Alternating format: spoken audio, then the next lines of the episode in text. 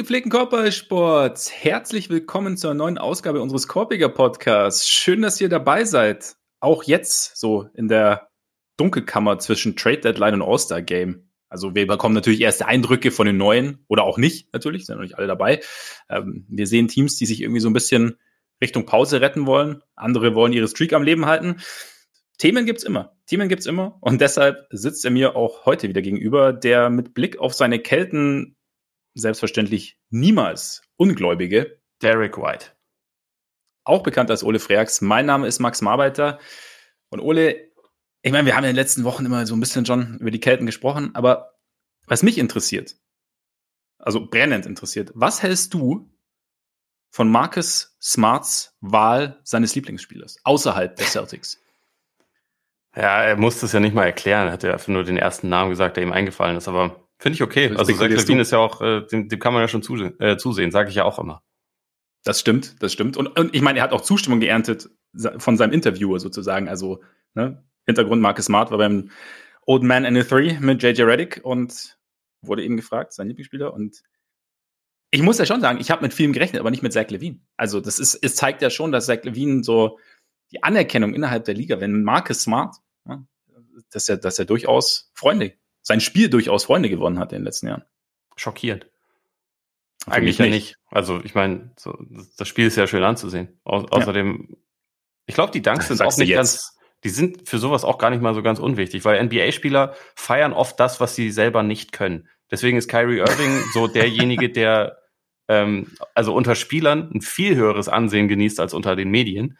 Also, mhm und mittlerweile auch unter vielen Fans, aber weil die NBA-Spieler alle wissen, okay, das, was Kyrie kann, das kann ich nicht. So wie er mit dem Ball umgeht, seine, seine ähm, Körperkontrolle, den ganzen Kram.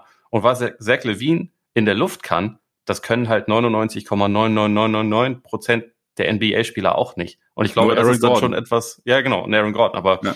das ist halt dann schon was, was, was einfach Aufsehen erregt, glaube ich. Also abgesehen davon, dass er wahrscheinlich auch cooler, cooler Dude ist, aber ähm, ich glaube schon, dass diese, also wenn du halt solche Sachen einfach in so einer, in so einer Regelmäßigkeit und vor allem auch, äh, wenn du das so kannst, dass es so krass einfach aussieht bei jemandem. Ja. Das sorgt halt einfach, glaube ich, krass für, für Respekt.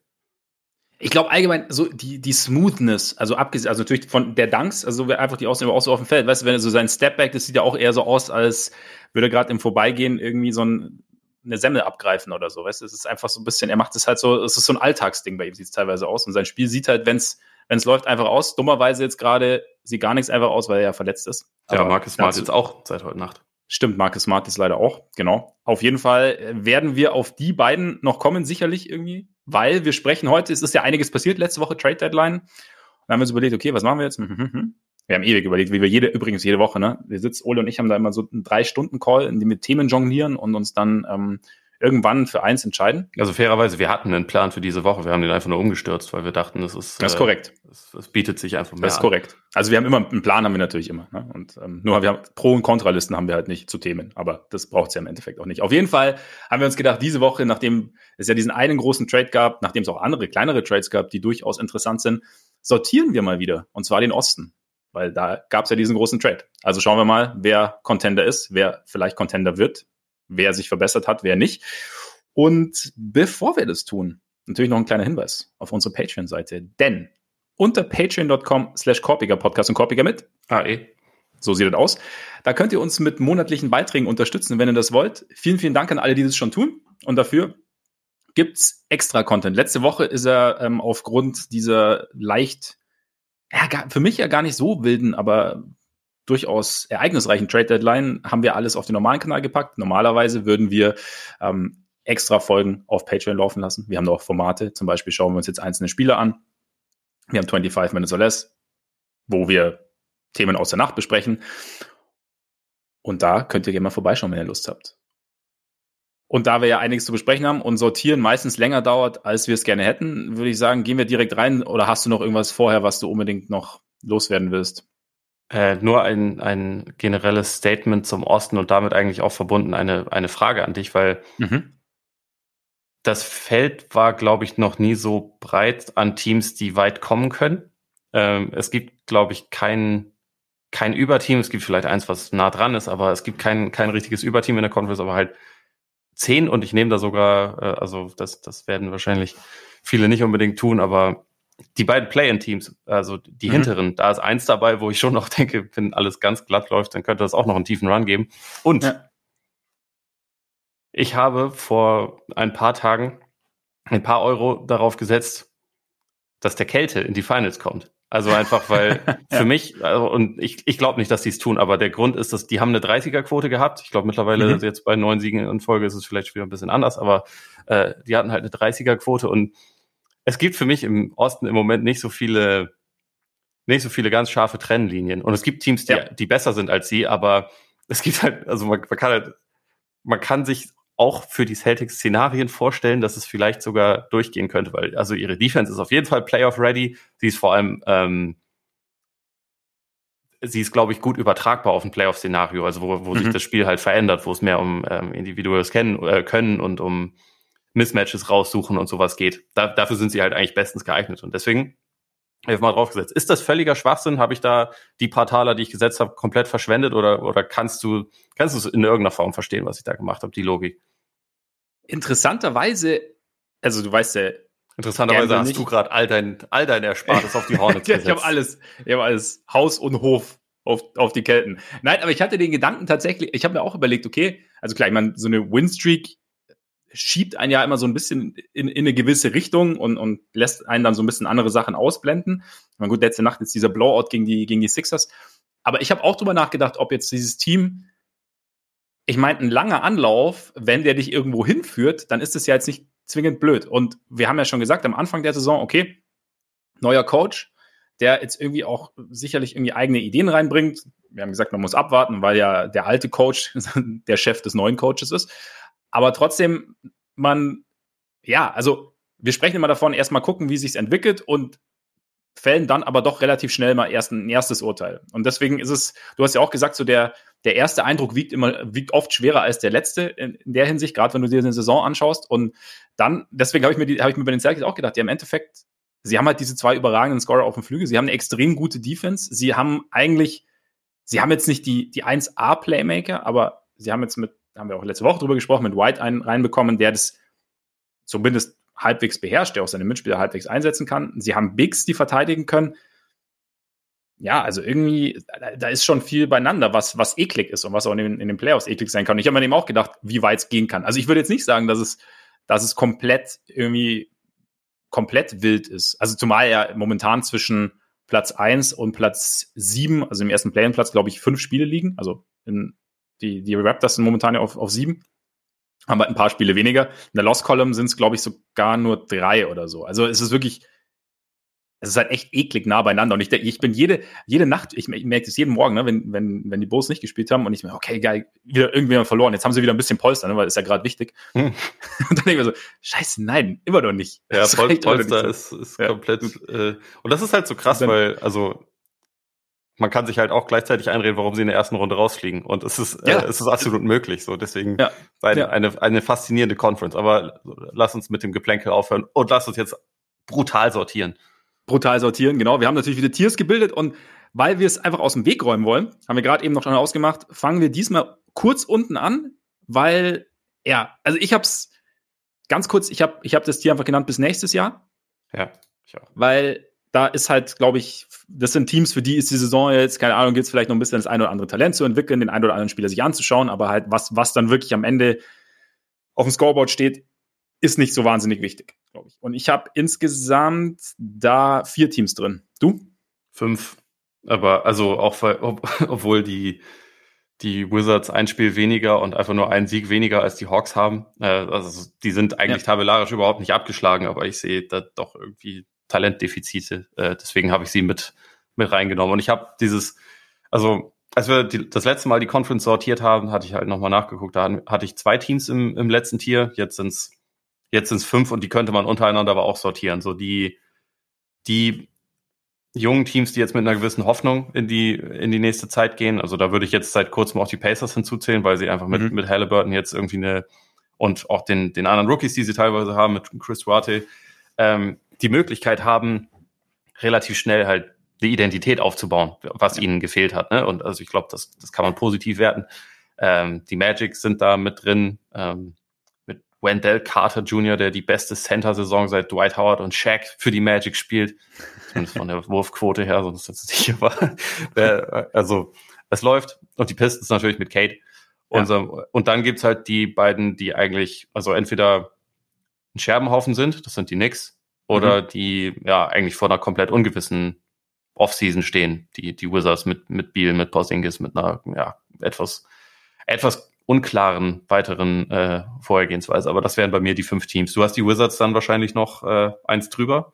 Äh, nee, ich habe ich hab die Knicks eins drüber. Ah, okay. Im, im Tier, im Tier Knicks, weil sie irgendwie, ja, also der große Move ist nicht passiert. Sie sind irgendwie, du hast, ja, du hast so gesagt, Scherbenhaufen ist, sie haben ihre Balance irgendwie so ein bisschen verloren aus dem letzten Jahr. Unser Freund Julius Randale spielt keine wahnsinnig gute Saison, legt sich mit allem und jedem an, nachdem man so in die Quere kommt. Also ob Fans, Videokoordinator, glaube ich, war es, oder? Und ähm, ja.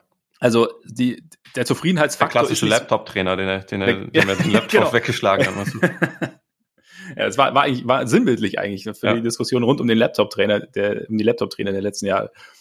Aber äh, es ist irgendwie alles, ich habe immer so das Gefühl, so der, der, der letzte, bei, vielleicht bei den Knicks ist es noch nicht ganz angekommen, bilde ich mir dann irgendwie ein, weil es halt, weil die Knicks halt dann irgendwie sagen, okay, aus äh, letztes Jahr irgendwie auch so ein bisschen geschnuppert und, und, und Tom Thibodeau gibt ja sowieso selten auf. Und ich meine, klar, es ist natürlich auch die, die Rose-Verletzung kam jetzt natürlich auch nicht, nicht zum besten, also kam, kommt nie zum besten Zeitpunkt, wenn du, wenn du ihn brauchst für deine Offense oder so dringend brauchst, vor allem für deine Offense. Von daher, deswegen habe ich sie so ein bisschen rausgenommen, weil da, weil ich mir da vorstellen könnte, dass sie ja, noch nicht ganz so abgeschlossen haben mit der Saison wie jetzt die anderen. Weil bei den Wizards zum Beispiel hast du ja auch, da war ich auch kurz versucht eben zu sagen, weil sie halt von der, von der Bilanz ja noch so nah dran sind. Aber da habe ich mir dann auch gedacht, Biel ist raus, Porzingis geholt. Bei Porzingis wissen wir nicht, wie lang, wie lange er jetzt wirklich raus ist. Ich habe jetzt auch gelesen, dass die Raptors auch, ja, mit den Mavs gesprochen haben, zwecks eines Deals dann rund um Dragic und Porzingis und so und dann aber halt Bedenken gehabt haben wegen der Gesundheit. Also nicht, dass da jetzt irgendwie was langfristig sein muss, aber ich könnte mir halt vorstellen, dass die das Wizards da auch, Porzingis. Ja, stimmt, stimmt auch wieder. aber ich könnte mir vorstellen, dass die Wizards da auch eher vorsichtig vorgehen. Ja. Und da jetzt nichts überstürzen werden und eben nicht sagen, okay, boah, wir sind so nah dran am Play-In, lass mal, lass mal noch alles versuchen, was da so geht, sondern. Ist aber natürlich nicht ausgeschlossen, ne? Wenn, Nein, wenn, auf jeden Fall nicht, Kuzma ja. jetzt dann nochmal sagt, so ich möchte jetzt aber noch mehr Pull-Up-Würfe nehmen und, und, und treffen und irgendwie, irgendwie wurschtelt man sich das zusammen und vor allem, äh, und die Hawks kriegen weiter keine Konstanz in ihre Saison. Da kann es natürlich ja. noch passieren, dass sie da oben irgendwie nochmal rein, reinkommen, aber ja, also sagen wir mal so, es sollte eigentlich nicht sein. Und wir, genau. wir sortieren ja hier. Eben, wir sortieren. Und es ist natürlich auch äh, unsere, unser Kaffeesatz lesen und unsere Meinungen quasi zu den Teams. Also von daher, ich kann es mir nicht vorstellen, aber es ist natürlich nie ausgeschlossen. Und was du dann zu den Pacers, Magic und Pistons gesagt hast, würde ich genauso unterschreiben. Also da ist halt einfach, da hat man schon ein bisschen gesehen, was man hat und, und was, was werden kann. Bei dem Magic kommt ja noch dazu, dass das Furz dieses Jahr noch nicht gespielt hat, dass das Jonathan Isaac noch nicht gespielt hat.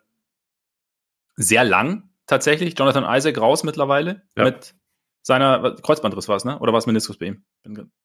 Ich kann, ich weiß es nicht auswendig. Knieverletzung. Ähm,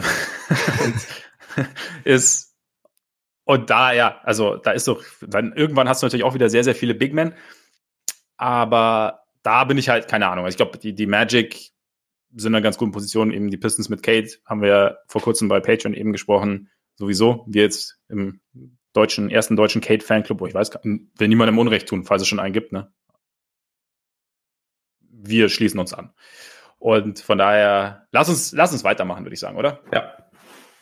Willst du dann, willst du dann von oben oder von unten? Ja, oder? Ja, ja. Oh, von oben. Lass mal von oben. Dann, wie, erstes, ober, oberstes Tier, wie heißt's, wer ist drin? Äh, es heißt die Top Dogs. Ähm, es waren, als wir es zuletzt gemacht haben, Brooklyn und Milwaukee. Brooklyn ist selbstverständlich degradiert worden. Warum? ich weiß auch nicht. Jetzt sind da Milwaukee drin und Miami.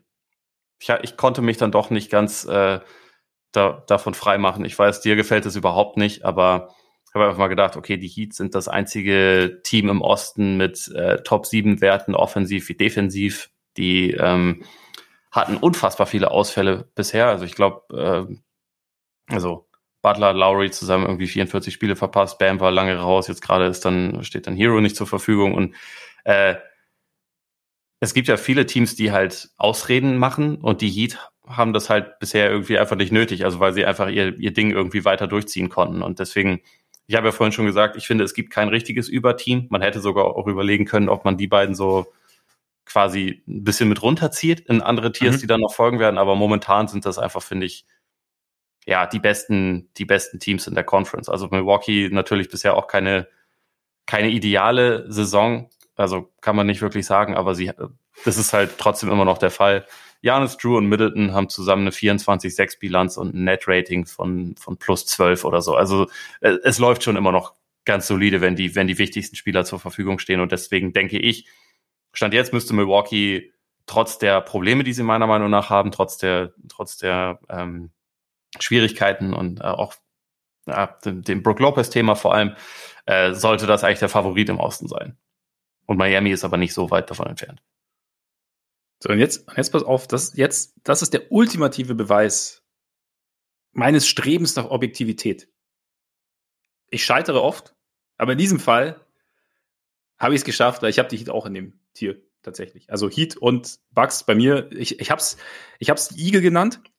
Wie hast du es genannt? Die Igel. Die Igel. Weil, okay. also sie sind, sie sind schon Contender, sind halt nicht ganz so sexy, aber sie sind schon da, wo die anderen noch hinwollen, weißt du? Der, der, der Kreis schließt sich gleich. Ähm, ich wollte gerade sagen, ich dachte, also jetzt an Nadeln gedacht. ja, nein, nein, nein, nein, nein, nein. Der, der Kreis schließt sich gleich. Auf jeden Fall, äh, nee, ich sehe es ähnlich. Also bei den Heat ist halt einfach so das Ding, du hast die Verletzungen angesprochen und irgendwie, ja, und eben, dass sie, dass sich da niemand beschwert. Ich habe auch so das Gefühl, sie spielen halt drumherum. Also dann, dann springt halt dann auf einmal Max Juice, Max Juice, ähm, bringt nicht nur Leistung, sondern überdeckt dann auch so ein bisschen die Shooting-Probleme von, von Duncan Robinson dieses Jahr, die ja wirklich teilweise gravierend sind, also so gravierend, dass ja auch gespekuliert wurde, ob sie eventuell versuchen, ihn Richtung Trade Deadline abzugeben, vielleicht Richtung Houston für, für Eric Gordon oder so. Und das heißt, Justus dann abfangen kann, theoretisch. Jetzt mit, mit Caleb Martin haben sie jetzt den, den Two-Way-Vertrag zu einem Vertrag bis das Saisonende gemacht. Ähm, Gabe Vincent, wir haben wir haben es ja schon mal alles irgendwie angesprochen. Und ja, jetzt kommen halt so langsam alle wieder zurück. Und dass halt einige sag ich ja auch ganz gern, dass einige schon mehr machen mussten, als sie vielleicht normalerweise gedurft hätten. Ist vielleicht auf lange Sicht auch nicht so schlecht. Also, wir haben ja auch gelesen, also wie gesagt, ich, du weißt, so weit geht meine Objektivität dann nicht, dass ich mir jedes Heat-Spiel anschaue. Aber dass sie zum Beispiel halt als Adebayo raus war, Adebayo wird ja immer gern so sein, also als, als Passer irgendwie so vom, vom Elbow genommen, dass sie da dann immer gemerkt haben, oh, PJ Tucker kann das auch nicht so schlecht, habe ich zum Beispiel bei, bei The Athletic gelesen. Und dass das halt so ein, dass, dass man da auch, auch Dinge findet, die dann vielleicht auf lange Sicht nicht, dich nicht nach oben katapultieren, aber der situativ halt irgendwie dann mal einen Ausweg geben können, den du vielleicht so nicht gesehen hättest. Und dass halt Spieler einfach auch wissen oder halt schon mehr Verantwortung übernommen haben, als sie es normalerweise gedurft hätten und somit halt irgendwie besser dastehen. Also ähm, von daher sehe ich Miami auch als momentan schon Contender im Osten. Zumal halt, ich meine, die Bugs jetzt, und ich würde dann auch noch sagen, die Teams, die vielleicht, also die jetzt, die jetzt in diesen Trade involviert waren, die sind vielleicht in Topform, sind die, sehe ich die theoretisch schon vor den Heat. Nur ist halt die Frage, wie nah diese Teams an ihre Topform rankommen und ja. oder wie, wie hoch die Hürde für diese Teams ist, an ihre Topform ranzukommen und ihr Bestmögliches abzurufen. Und bei den Heat ist halt das Ding, habe ich den Eindruck, dieses Jahr, dass, dass der Floor halt schon, also da passt so quasi zwischen Topform und Floor, der, der Abstand ist jetzt nicht so groß wie jetzt bei anderen Teams. Und von daher ist es, glaube ich, halt, ja, sehe ich sie, sehe ich sie am, am stabilsten. Und ja, mal gucken, weil ich meine, sie haben ja auch noch, der, der Name ist groß, ich weiß noch nicht genau, was passiert, aber Victor Oladipo, ich vergesse auch immer, dass der irgendwann nochmal mhm. natürlich zurückkommt, ist natürlich die Frage, wie er dann zurückkommt, weil, also dann, du sprichst ja mittlerweile eigentlich wirklich von einer mehrjährigen Verletzungspause mit, mit kurzen Spielunterbrechungen. So ist es ja im Endeffekt. Und was er dann bringen kann, aber so Hashtag Heat Culture, wenn es irgendwo funktioniert, dann in Miami, keine Ahnung, gefühlt. Vielleicht. Irgendwie bei Oladipo fällt es mir total schwer, den irgendwie auch nur einzupreisen in Überlegungen, was jetzt, was jetzt in den Playoffs ja. passieren kann. Ich weiß nicht, ob er bis dahin so bereit ist und so, so drin ist in allen Systemen, dass er, dass er halt da wirklich ein, eine Rolle einnehmen kann oder ob man, ob das halt eher, eher ein langfristigeres Thema ist. Ich, also da, da, da momentan, wenn ich über die Heat nachdenke, dann ist er irgendwie, also ich weiß, dass es den da noch gibt, aber ja. ich denke irgendwie gar nicht unbedingt an ihn als, als potenzielle Verstärkung. Aber du hast natürlich recht, kann er schon sein. Ich meine, Victor Oladipo kann schon Sachen, die gut sind, natürlich. Ja, teilweise habe ich auch vergessen, dass er noch da ist. Ich denke, also vielleicht, ich glaube, also ob er jetzt dieser konstante, diese konstante Hilfe, Hilfe sein kann in den Playoffs, da bin ich mir auch unsicher. Aber es, ich meine, also Spieler, die die, die halt, die das Talent haben. Die, das kann ja mal sein, dass es einfach in einem einzigen Spiel sie dir dann irgendwie mal so von der Bank in 20 Minuten 20 Punkte raushauen oder sowas. Oder halt dir einfach drei, vier wichtige Aktionen bringen. Und dann halt dir damit halt ein Spiel gewinnen. Und das, ich meine, allein das wäre ja schon wahnsinnig viel wert. Also das, ja. das Potenzial, das könnte ich mir, je nachdem natürlich, wann er zurückkommt, wie fit er dann ist, könnte ich mir das schon irgendwie vorstellen. Aber ja, genau. Und bei den Bugs, ich meine, zu den Bugs haben wir ja auch eigentlich alles gesagt, wenn die drei da sind. Das Netrating ist auch, ist auch besser geworden, glaube ich. Es war ja zwischenzeitlich mal unter zehn. Dann war, haben viele gesagt, so, hm, ist gut, aber jetzt halt nicht so herausragend, wie wir es die letzten, die letzten Jahre irgendwie, oder letztes Jahr, Jerry Holiday ist ja erst die zweite Saison da, wie wir es, wie wir es eigentlich gewohnt waren. Ähm, und da ist halt die Frage, dass sie halt echt irgendwann mal so einen Rhythmus finden, denke ich mir. Also klar, je länger ja. es dauert, desto mehr stellt sich die Frage, ob sie ihn irgendwann finden. Aber grundsätzlich, ja, haben wir auch, man wiederholt sich, wenn man über Teams öfter spricht. Ähm, jetzt haben sie sich halt den Benefit of the Doubt irgendwie auch verdient, dass man halt sagt, ja. irgendwie, es, es funktioniert irgendwann. Und wie gesagt, mir gefällt die Ibaka-Verpflichtung relativ gut. Dass jetzt, ich meine, mit Connaughton, das ist sehr maximal blöd gelaufen nach dem DiVincenzo-Trade, äh, aber jetzt haben sie ja DeAndre Bambry noch geholt, der in Brooklyn teilweise ja auch ganz gut aussah, der zumindest halt in, in Minuten geben kann. Und ich sehe da jetzt kein Grund, weshalb Miami, äh, die Heats sind überall in meinem Kopf. Weshalb äh, die Bucks jetzt nicht, nicht zu den Top-Favoriten zählen sollten. Im, ja. Im Osten. Ich, ich, ich denke auch. Also, ich finde es zwar trotzdem auch ein bisschen bedenklich fast, dass sie halt relativ früh in der Saison mal eine acht-Spiele-Siegesserie hatten und seitdem halt einfach nicht diese, wie du es angesprochen mhm. hast, diese richtige Konstanz reinbekommen, aber irgendwie, es, es ist halt einfach drumherum auch immer viel passiert und es gab dann einzelne Ausfälle und so. Und im Zweifel bin ich dann aber trotzdem froh, wenn ich in eine Serie gehe und weiß, ich habe halt, ich habe halt das Konstrukt und ich habe halt, ich habe halt Janis, der halt nach wie vor, also er und Durant und Embiid streiten sich wahrscheinlich um den besten Spieler der Conference, aber ich habe gerade am liebsten Janis im Team, muss ich sagen. Ja. Und äh, von daher, ja, gehören sie da auf jeden Fall rein. Und was halt, ganz kurz, was halt einfach bleibt bei den dreien, ist halt, dass dieses die Symbiose der drei Stars halt einfach extrem, es passt halt extrem gut zusammen, ja. einfach die drei. Also von, von dem, was sie können, also sie, sie decken irgendwie, jeder hat irgendwie so sein Spezialgebiet und die anderen decken dann die, die Parts ab, bei die dem einen nicht singen, die dem anderen nicht so liegen. Und ich, das ist halt einfach, finde ich, schon ein sehr, sehr gewinnbringendes Konstrukt oder ein Konstrukt, das dir einfach in den Playoffs wahnsinnig viel helfen kann und oder halt auch schon hat, geholfen hat. Und das ist halt, deswegen denke ich auch, dass da der Floor halt theoretisch auch einfach höher ist. Also auch wenn du natürlich, ähm, wenn Joe Hollys Offensivspiel sehr streaky sein kann. Wenn er wieder versucht, Korbleger zu treffen und daran scheitert. Und daran scheitert, genau, genau. Und wenn Janis sich wieder 80 Sekunden Zeit nimmt für Freiwürfe oder so. Nein, aber es ist halt einfach, also ich finde, es passt halt einfach sehr gut zusammen. Und das außenrum, ja, mein Spätzle, Grayson Allen und so, es passt halt dann ganz gut rein. Und klar, Lopez, Mal sehen, wann und wie. Aber ich glaube, Ibaka ist jetzt nicht die blödeste, äh, schon die blödeste Verletzung, habe ich schon gesagt. die blödeste Verstärkung, sofern er von Verletzungen verschont bleibt. Ja. Ja, und also bei den, bei den Heat vielleicht noch kurz. Ich bin da schon gespannt, wie viel halt diejenigen, die jetzt dann teilweise dabei geholfen haben, sie durch die Saison zu tragen während der Ausfälle, wie groß deren Rolle in den Playoffs dann sein ja. wird. Idealerweise gehst du dann natürlich, also hast du halt und ich meine, das ist ja ganz gut, dadurch, dass sie jetzt nicht immer gespielt haben, gehen dann Lowry, Butler und Adebayo vielleicht halt möglichst frisch in die Playoffs ähm, und können dann ihre 38, 40 Minuten pro Spiel spielen und dann fällt natürlich jemand wie, wie Jozevin oder so wahrscheinlich ein bisschen hinten runter, aber ja. äh, dass man, dass man zumindest diese Optionen hat, ist, ist gut. Was mich halt, also ich habe halt in letzter Zeit natürlich viel über die äh, über die Defense der Celtics nachgedacht ne? und und also auch so im täglich mehrere Stunden. Ja, also im Vergleich mit Miami komme ich da halt immer an den Punkt. Die Heat haben mit Adebayo und Butler und also und auch auch Tucker ähm, brutal gute einzelne Verteidiger, aber die, bei denen gibt's halt trotzdem in den besten Lineups wahrscheinlich ein zwei Leute, die man attackieren kann. Also sei das sei das Hero, sei das ähm, Duncan Robinson oder, oder Max Struß. Ähm, da gibt's halt schon Leute und das ist halt so das Einzige, wo ich dann mal gucken möchte, wie, wie gut das auch in den Playoffs dann funktioniert oder wie viel halt Adebayo äh, kompensieren kann, weil also seitdem der von seiner Verletzungspause zurück ist, ist er halt defensiv ein absolutes Monster und also ich glaube, mhm. wenn der auf genug Spiele kommt, dann ist es auch ein, auch ein DPOI-Kandidat. Also zumal mittlerweile alle Top-Kandidaten irgendwie relativ viel verpasst haben und Draymond, also wer weiß, wann wir den mal wiedersehen, aber den Award ja. gewinnt er halt wahrscheinlich nicht mehr. Ähm, und ja, das, das ist noch so eine Überlegung, die ich einfach zu ihnen hatte. Aber äh, das ist auf jeden Fall ein sehr gutes Team. Ich finde halt auch offensiv, auch da, sie sind, ich haben, glaube ich, die sechs oder sieb beste Offense der Liga. Ähm, fußt aber, es ist aber trotzdem eine Offense, wo halt die beiden wichtigsten Spieler keine Dreier nehmen. Ähm, und auch Tucker eigentlich keine Shooting Gravity hat. Da ist halt die Frage, wird einem das zum Verhängnis, gerade wenn, ja.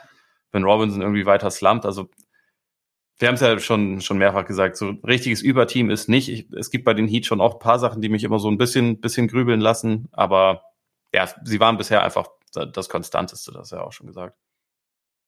Ich hätte die Frage ganz kurz noch zu deiner, zu der These mit, mit den Lücken quasi in der Defense. Es ist halt dann in den Playoffs tatsächlich interessant, wo du oder in, in einem Matchup ist wahrscheinlich dann auch Matchup abhängig, aber was, also ob du einzelne Verteidiger hast, die halt nochmal mehr herausstechen und dir mehr, mhm. also mehr stopfen können, oder ob du halt dieses, wie du sagst, bei den Celtics dieses Gesamtkonstrukt halt aus mindestens guten bis richtig, richtig guten Verteidigern hast. Und halt aber eben nicht, nicht diesen Bam Adebayo zum Beispiel oder auch Jimmy Butler oder sowas. Und dann, ja. Also, ist wahrscheinlich auch Matchup-spezifisch, ja. ne? Also wenn jetzt Miami gegen Philly spielt beispielsweise, dann kann Adebayo halt relativ schwer wahrscheinlich den den Roma geben, weil er ja. halt Beat nehmen muss und äh, Harden keine Ahnung, das, was er am liebsten macht, ist halt sich schon Leute äh, rauszupicken und, und mhm. äh, halt ein, also sich, sich Blöcke ranzuholen oder halt seine, seine Stepbacks zu nehmen. Und das ist halt, da, da gibt's vielleicht mehr Angriffsfläche, aber andererseits haben sie mit ihrer mit ihrer Beweglichkeit auch gerade vorne drin natürlich auch Optionen, um den Sixers total weh zu tun. Also da, auf das Thema werden wir wahrscheinlich auch noch ein paar Mal zu sprechen kommen. Ich freue mich mega auf die Playoffs im Osten. Also ja. weil schon die erste Runde kann brutal gut werden, je nachdem. Allein das Play-In kann schon brutal gut werden, je nachdem, ja. wie, sich, wie sich das dann irgendwie noch, also ja. Vollkommen richtig, ja. Solange die Wizards nicht reinkommen. ja, aber ja, schon. Das wäre das wär, wär eine Voraussetzung. Aber sonst, sonst ist eigentlich, wird, wird nichts langweilig. Ähm, lass, lass mal zum nächsten Tier kommen, weil ja ich sag's dir ganz kurz, weil dann schließt sich nämlich der Kreis. Weißt du? Ich will, ne? Nicht, nicht, dass, nicht, dass, dass es zu sehr zieht im Kreis. Deswegen, das sind jetzt die Hasen. weil. Okay. Weil die sehen, die sehen ein bisschen schneller aus, sind aber noch nicht da. Weißt du? Ja, ja.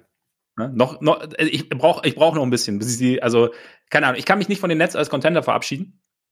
Die Nets sind deshalb drin, also auch trotz dieser elf, äh, elf Spiele Niederlagenserie die ja dank Seth Curry und Andre Drummond dann zu Ende ging gegen die Kings. Und ähm, die Sixers habe ich halt drin. Also, weil ich halt, keine Ahnung, dieser Trade für mich bewegt da halt schon viel. Also, wenn ich mir die Nets anschaue, noch mehr bewegt natürlich dann die potenzielle Rückkehr von Kevin Durant irgendwann, weil du hast ja schon angesprochen, einer der drei besten Spieler der Conference und mit Kevin Durant und auch diesen ganzen Problemen, die sie so hatten, waren sie halt einfach auch Nummer eins im Osten. Ja auch die, obwohl die Saison sehr, sehr holprig verlief. Gleichzeitig haben sie jetzt halt ihren, natürlich nicht eins zu eins Ersatz, aber zumindest was Shooting angeht, einen Ersatz für, für Harris mit, mit Seth Curry und, und, und dürfte Durant dann auch nochmal helfen. Und dann eben Simmons. Und bei Simmons bin ich, ich habe jetzt auch noch mal so ein bisschen nachgedacht über die Woche. Also mir gefällt der Fit weiterhin, aber was ich halt, die interessante Frage für mich ist halt irgendwie bei Simmons, also natürlich erstens mal, welche Rolle übernimmt er dann? Also wie, wie genau soll das aussehen? Soll er jetzt Lead Playmaker sein oder wird er dieser berühmte Draymond? Und dann ist halt das Ding, wenn er eine neue Rolle übernimmt, dann muss er sich ja individuell erstmal an diese neue Rolle gewöhnen. Plus, du musst ihn dann in das Konstrukt involvieren, das dann ja auch wieder anders aussieht. Also da sind schon, schon einige Schritte irgendwie zu gehen, sowohl individuell für Simmons als auch jetzt für die Netz als Team, ähm, die, die es vielleicht so ein bisschen erschweren. Aber es kann natürlich auch sein, dass eine neue Rolle, die auf einmal so viel besser passt als die alte, dass der, dass die der, der Übergang dir leichter fällt. Also ich weiß nicht, aber das ist für mich eine, eine, eine also es sind mehrere spannende Fragen, also mehrere Dimensionen so bei den Netz, die ich, die ich ganz interessant finde irgendwie. Finde ich total legitim. Also ich habe die, die Überlegung, beziehungsweise teilweise die, Bedenken auch, weil, also was ich Simmons irgendwie in seiner Zeit bei den, bei den Sixers am ehesten vorwerfe, ist jetzt eigentlich, ist jetzt, also natürlich so das Thema mit dem Werfen, aber das ist jetzt nicht das Einzige, sondern irgendwie auch, dass er sich in der Zeit halt mehr oder weniger geweigert hat, sich anzupassen. Also eigentlich war Embiid immer derjenige, der sich halt anpassen musste und der sein Spiel verändert hat, der halt äh, rausging an die Dreierlinie, um versuchen Platz zu machen, der irgendwie sein, also alle möglichen Sachen in seinem Spiel immer angepasst hat. Und bei Simmons war diese Bereitschaft, vielleicht auch die, die Fähigkeit nicht unbedingt immer da. Deswegen äh, bin ich gespannt, wie das in einem neuen Kontext äh, funktioniert. Ich, ich sehe da schon auch Potenzial. Ich finde auch gar nicht, dass das irgendwie so ein äh, der eine ist die Nummer eins, der andere ist die Nummer zwei ja. zwingend sein muss, weil bei Kyrie wissen wir doch, wie gut der abseits des Balles funktioniert. Also der war, der ist ja offiziell auch ein Point Guard, aber letzte Saison hat er auch nicht Point Guard gespielt, als Harden mhm. kam. Und der braucht auch nicht Point Guard spielen. Am besten ist der als Scorer, also lass ihn scoren. Und KD, der kann auch Playmaken, aber muss er auch nicht die ganze Zeit. Also an sich gibt's ja genug, ähm, ja. sag ich mal, Playmaking Possessions, wo, dass man sich das aufteilen kann und dass man, dass man halt Rollen finden kann. Ähm, es ist dann auch immer die Frage, wie, wie sehr ist man als, auch als Simmons gewillt, dann zum Beispiel so eine Rolle einzunehmen, wie, wie Draymond sie hat. Also ich hatte ja die Überlegung auch selbst in Philly schon immer und habe deswegen immer gesagt, sie brauchen noch einen ähm, Playmaker auf dem Flügel, der ihn dann auch mal so in Bewegung einsetzen kann, dass er halt irgendwie auf, aus dem Short Roll dann, dann Pässe verteilen kann oder so. Aber ob er das will, ist halt auch noch die andere Frage, ne? weil mhm. das, was Draymond macht, ist ja einzigartig. Man, und man wirft das immer so raus, ja, spiel doch mehr wie Draymond, aber niemand spielt ja so wie Draymond. ja. Deswegen, Aus gutem Grund. Ja, ja. und äh, also das, das erfordert einerseits halt Opfer, weil, weil du dann halt nicht irgendwie primärer Scorer bist und andererseits erfordert es auch unfassbar schnelle Auffassungsgabe ne? und ja. Verständnis für deine Mitspieler und so. Und äh, das ist halt, ist halt nicht so leicht. Es ist vor allem auch, glaube ich, etwas, was, also auch bei Draymond nicht über äh, ich, ich gehe jetzt raus und dann funktioniert das sofort, ja. funktioniert das, sondern über mehrere Jahre. Also gerade so diese, diese perfekte Chemie, die er mit, mit Clay und Steph hat, das ist ja über die Jahre entstanden. Und die Nets, habe ich ja letzte Woche auch schon gesagt, die werden maximal acht Spiele mit der Big Three haben. Äh, nee, nee, maximal zehn Spiele mit der Big Three haben, bevor mhm. die Playoffs losgehen. Und ja. äh, wenn die, wenn, wenn das Play-In irgendwie so läuft, dass sie auf acht sind und Toronto auf sieben, dann werden sie das gesamte Play-in ohne Kyrie absolvieren müssen. Das mhm. ist halt auch so, ne? Also weil ja, jedenfalls, ja, ja. wenn die, wenn die äh, Regeln dann noch so sind, wie sie jetzt gerade sind, das muss man sich halt mal reinziehen. Und dieses, ähm, ich, ich habe keine Ahnung, ob die genug Zeit haben werden, um sich ansatzweise einzuspielen und aneinander zu gewöhnen. Deswegen, also ich habe sie genau wie die, die Sixers auch äh, in dem nächsten Tier. Das heißt bei mir Papier-Contender. Also ich finde zwar Hase und Igel ist äh, ist schöner, aber ich glaube, wir wollen aufs Gleiche hinaus. Äh, ich bin Fall, mir ja. bei beiden nicht sicher, ob die Zeit reichen wird. Und auch bei mhm. Philly, die stehen besser da. Die waren ja auch in letzter Zeit eigentlich äh, halt brutal unterwegs, weil der Beat halt brutal unterwegs ist. Und trotzdem hat sich ihr Team jetzt natürlich ziemlich gravierend verändert. Deswegen, so abgesehen davon, dass sie gegen, gegen den Kelten nicht mal 90 Punkte äh, zustande bekommen. ne? Das ist natürlich hier schon auch brutal. Aber Harden äh, hat halt natürlich auch noch nicht gespielt. Ja. mal gucken, wann wir ihn wiegt sehen. Halt der Curry-Abgang natürlich auch mehr. Ja. Also, weil, ja. Ja, und also auch, äh, du weißt, dass ich ein riesen Andre Drummond-Fan bin, aber äh, der hat in dieser Saison als ein Beat-Backup ganz gut funktioniert. Und das muss man jetzt auch erstmal gucken. Also, ich denke, Philly hat's wahrscheinlich noch mehr als andere Teams nötig, auch auf dem Buyout-Markt halt irgendwie nochmal zu gucken, wie mhm. man das Team vielleicht noch ein bisschen ergänzen kann. Es sei denn, man geht davon aus, dass Paul Millsap noch ganz viel im Tank hat bin ich mir nicht so sicher. Und ähm, man weiß es nicht. Ich glaube, sie sind aufgrund der Ausgangslage vielleicht ein bisschen, bisschen höher einzuschätzen und einfach auch aufgrund der Tatsache, dass ihr bester Spieler gerade halt in Topform ist, während der beste Spieler der Netz verletzt ist und äh, man auch noch nicht genau weiß, wann er wieder da ist. Aber äh, bei beiden habe ich so meine Zweifel, dass die Zeit reicht, dass sie halt rechtzeitig irgendwie ihren, ihren Peak erreichen können. Und gleichzeitig haben sie, das hast du ja vorhin auch schon angedeutet, das meiste spielerische Potenzial im Osten, glaube ich. Also deswegen kann man die beiden, beiden Teams auch nicht rausnehmen aus der, aus der Verlosung, sondern sie sind mittendrin. Aber äh, ja. ist halt die Frage, in welcher Form sie dann sein werden, wenn es um die Playoffs geht. Ja, ich meine, das, das lässt sich einfach, lässt sich einfach wahnsinnig schwer sagen. Ich meine, was du gesagt hast zu Drummond, also ich finde, also ja, Drummond ist irgendwie so ein bisschen, ja, schon fast so ein bisschen zur Punchline geworden, so die letzten Jahre. Aber ich glaube halt für die Nets, also du sagst, genau, du sagst halt, der, der Abgang kann den Sixers wehtun. Ich meine, wir haben letzte Woche auch darüber gesprochen, dass Murray eben sagt so, hey, hm, der Backup meines besten Spielers ist jetzt nicht so wichtig, aber klar, bisschen, bisschen so Masse noch zu haben, kann nicht schaden. Und das kann, glaube ich, halt den Netz helfen, weil ihnen das ja wirklich auch gefehlt hat. Ne? Also so ein, also allein was, was dann, ja, so ein bisschen das Rebounding angeht und sowas. Und Nochmal ganz kurz dazu, weil du gesagt hast, bei Simmons, ob es jetzt die Bereitschaft war oder die Fähigkeit, dich anzupassen und du dann eben auch gesagt hast, dass halt so dieser zusätzliche Playmaker nie da war. Und da bin ich jetzt halt eben gespannt, weil, also, ob es jetzt dann wirklich nur das exklusiv das eine oder exklusiv das andere war, weiß man natürlich nicht. Aber er ist jetzt zumindest in einer Situation, in der das alles außenrum ist, was ihn ihm zumindest erleichtern könnte, diese eine Draymond-ähnliche Rolle zu spielen. Also zumindest halt einfach so und, und wie du sagst, also dieses, ich glaube, diese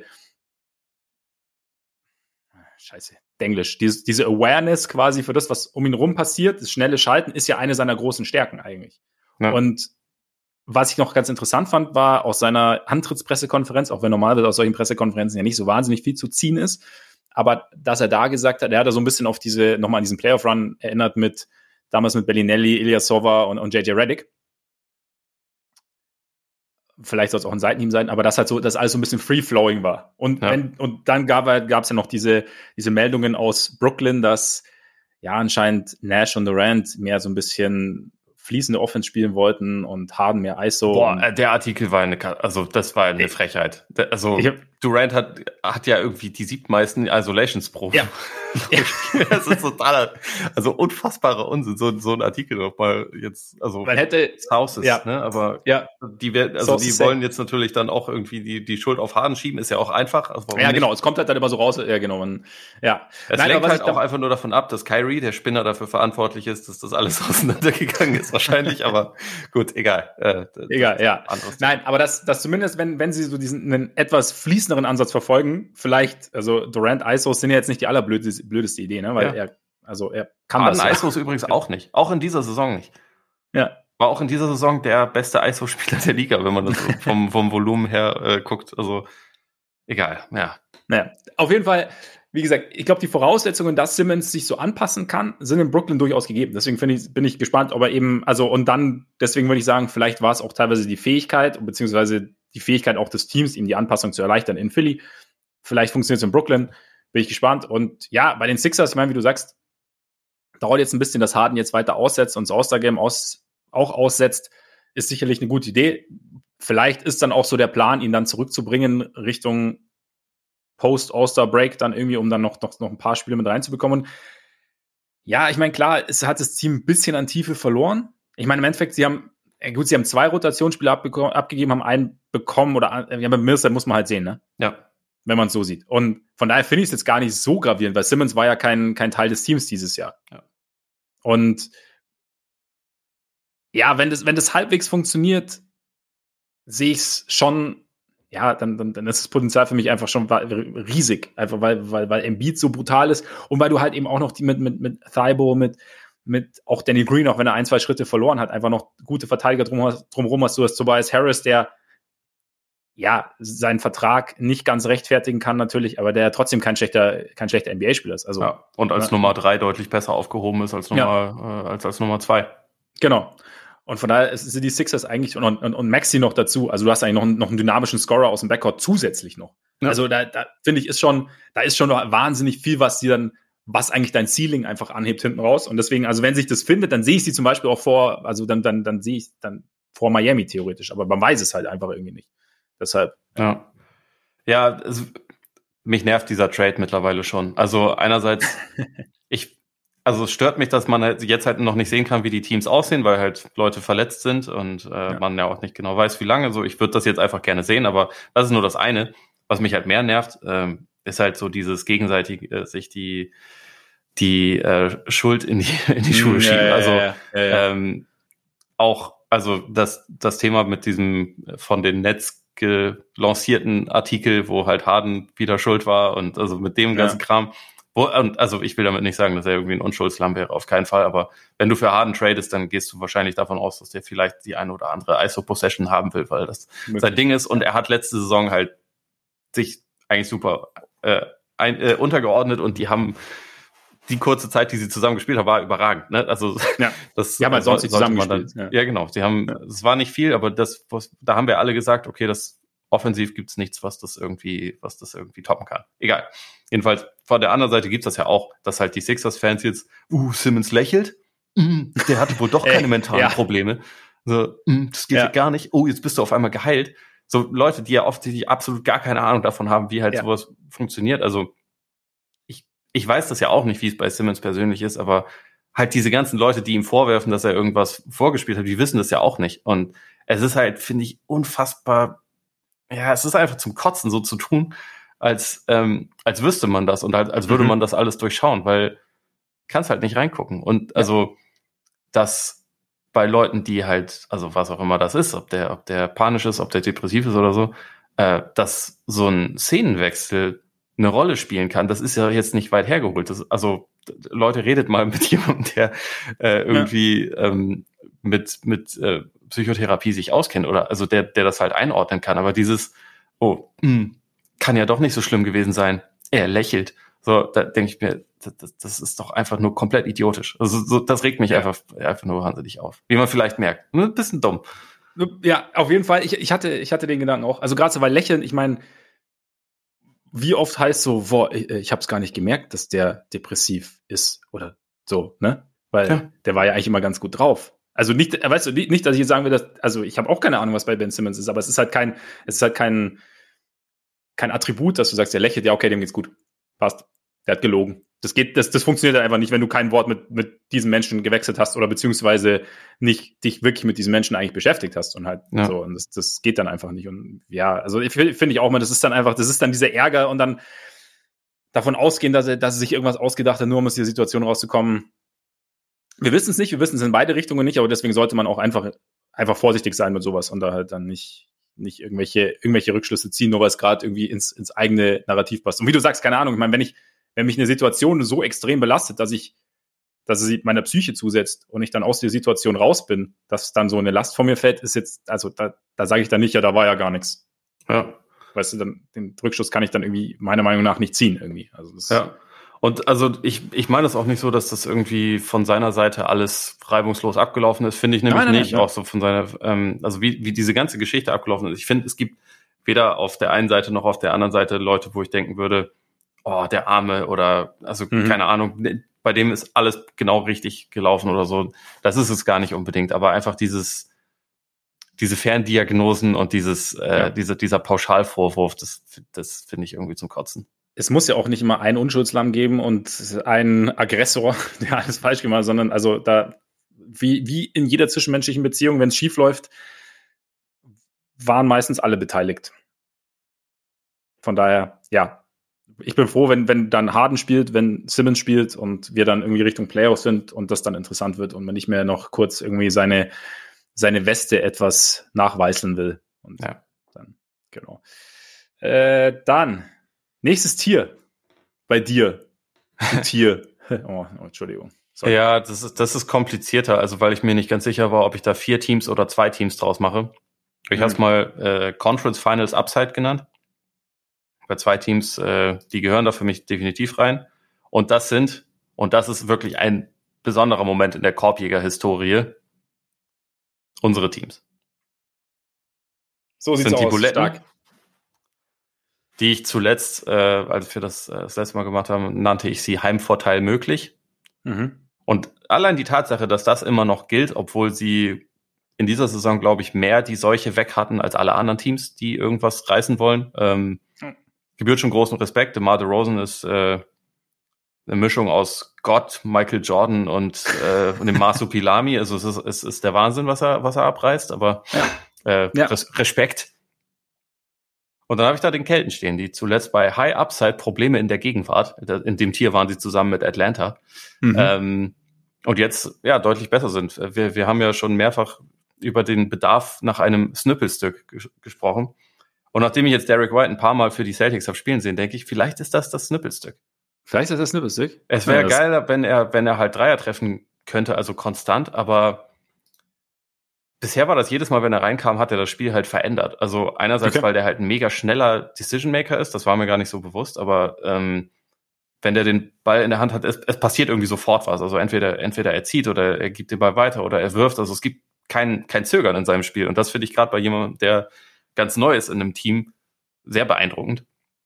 Und also das gefällt mir bisher total gut. Auch einfach, wenn man bedenkt, dass äh, ohne jetzt Dennis Schröder zu sehr vor den Bus werfen zu wollen, aber bisher war halt der, der Backup Einsatz, der, der reinkam, jemand, der das Tempo immer eher rausgenommen hat und der ja. halt so die Dynamik im Spiel verändert hat. Und Derek White ähm, beschleunigt eher alles. Und also das, das finde ich halt irgendwie, das, das gibt einen gewissen Mehrwert. Das gefällt mir sehr gut. Und äh, nochmal, also auch wegen dem, was ich vorhin schon gesagt habe, wegen der Defense. Eigentlich haben sie jetzt eine Top 8, die quasi kaum Lücken bietet. Und das ist schon relativ einzigartig. Also, und natürlich ist, ist ähm, so bei Grant Williams und auch bei, bei Daniel Theiss äh, muss man wahrscheinlich auch ein bisschen Matchup-spezifisch schauen, wer dann irgendwie mehr Minuten spielt. Aber mhm.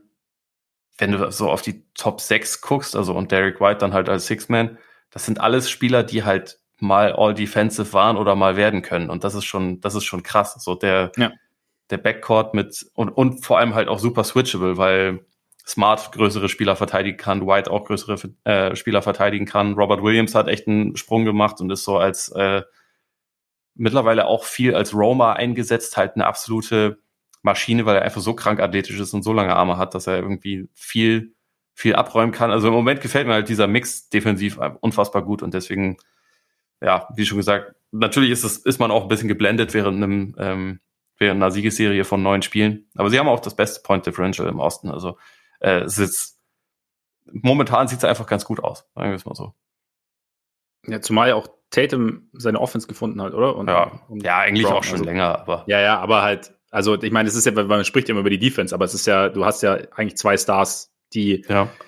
am Anfang der Saison ein bisschen Probleme mit, mit der Konstanz irgendwie hatten und, und ja, auf jeden Fall. Aber momentan, White kommt am, jetzt noch von der Bank, oder? Ich ja. meine, letztes Spiel war ja Williams raus jetzt gegen die Sixers, oder? wenn ich mich nicht täusche. Ja, ja, aber also White ist Six-Man, genau. Ja, ist Six-Man, genau, okay, okay. Das wird, glaube ich, auch, das wird, glaube ich, auch erstmal so bleiben. Aber er ist halt okay. in der, in der Closing Five ist er halt drin. Mhm. Okay. Dann okay. äh, Start Horford, also ja. in Idealbesetzung. Jetzt ist natürlich die Frage, ob Smart länger ausfällt. Wenn, wenn er das ja. tut, dann muss man das Ganze natürlich auch wieder äh, relativieren, aber mhm. es lief jetzt zumindest sehr gut. Und also bisher ist, glaube ich, noch keine, keine Prognose da, wie lange er ausfällt. Ich nehme mal an, dass er jetzt äh, das in der sie haben jetzt ein Back-to-Back, also kommende Nacht spielen sie gegen mhm. Detroit, da glaube ich nicht, dass er spielen wird. Vielleicht halten sie ihn dann einfach bis nach dem All-Star-Break raus und idealerweise ist dann wieder gut.